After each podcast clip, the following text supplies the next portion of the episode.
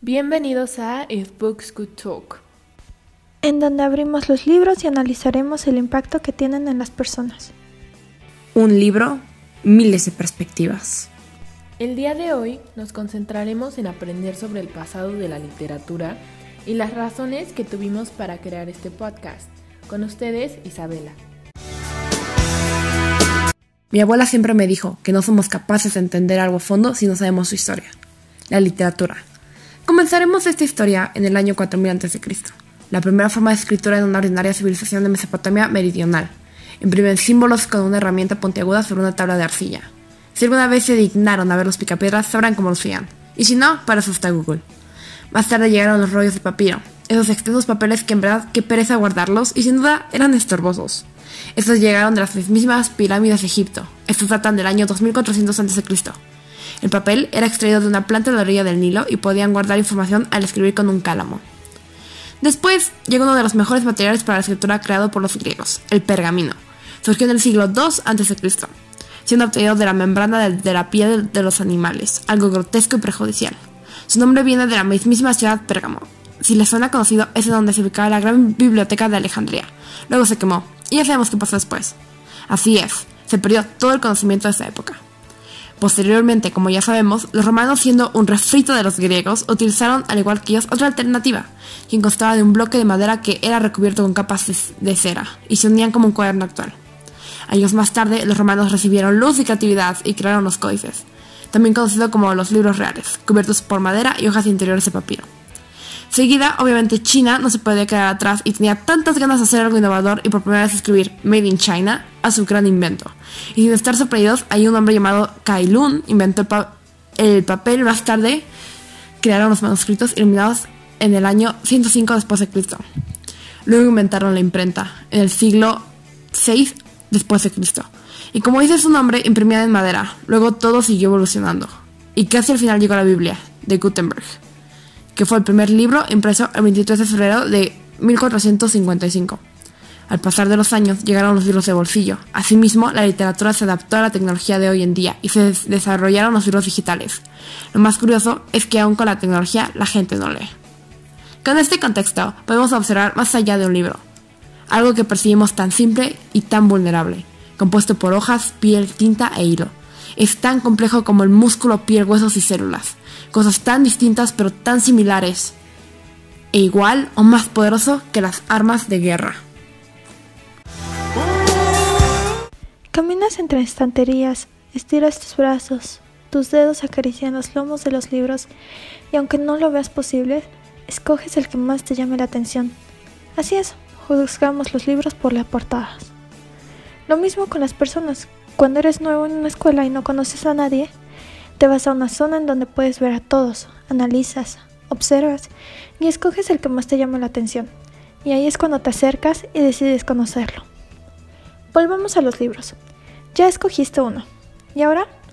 Lo abres, lees sus páginas, te gusta, mm, te parece interesante, quieres estar con él y leerlo.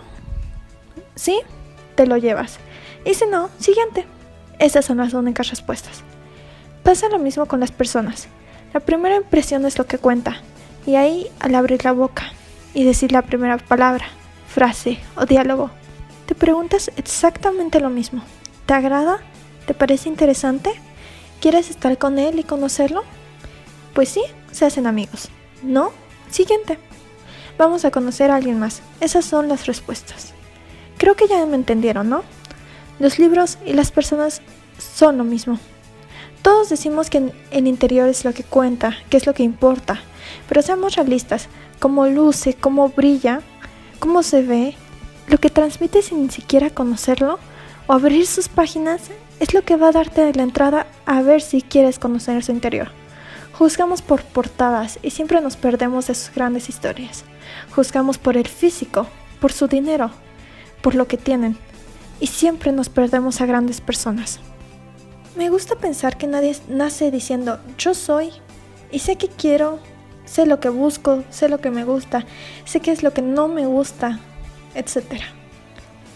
Todos somos una mezcla de todas esas cosas y personas que tuvieron un impacto en nuestra persona, aunque sea un pequeño impacto. Al conocer a otra persona te abres a un nuevo mundo y tú decides qué es lo que te quedas y qué es lo que quieres desechar. Lo mismo pasa con los libros.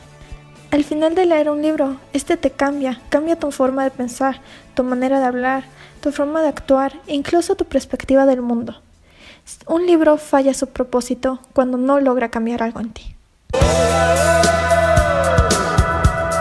Creemos que los libros contienen historias inspiradas en expectativas sobre nuestras vidas.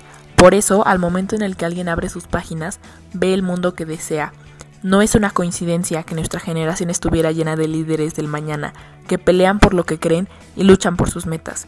Es un hecho que desde que nacimos contamos con novelas como Divergente, Los Juegos del Hambre, etc., libros de liberación y jóvenes que son capaces de cambiar el mundo.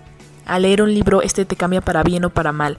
Hay casos en los que los criminales y asesinos se inspiran en estos para cometer sus peores crímenes, sus más oscuros deseos hacia ese objetivo pero también hay casos donde los jóvenes se basan en libros para defender lo que más aman, su patrimonio, su libertad. No les importa perder todo porque lo único que les interesa es cumplir su objetivo y poder decir lo hice. Los libros influyen en la sociedad y nos muestran rebeldía, osadía, amor, errores, prejuicios y estereotipos que son desgarradores para todo aquello que queríamos conocer desde la perspectiva de alguien más. Y como el arte es capaz de transmitir mensajes tanto a plena vista y ocultos, los libros son aquella manera en la cual compartimos nuestra perspectiva y opiniones para que seamos transmitidos y propagados. Creemos que un libro tiene una gran importancia al ayudar a una persona a encontrarse con ella misma, su rol, obsesión, pasión, sueños, metas y camino, y asimismo ir ayudando a que otros hagan lo mismo, a que tengan una identidad propia que no se dejen llevar por esa linda portada, ya que solamente es una cara. Muchas gracias por el apoyo de todas las personas que nos han sintonizado. Esperemos que el contenido siga siendo de su agrado y nos vemos en el próximo episodio.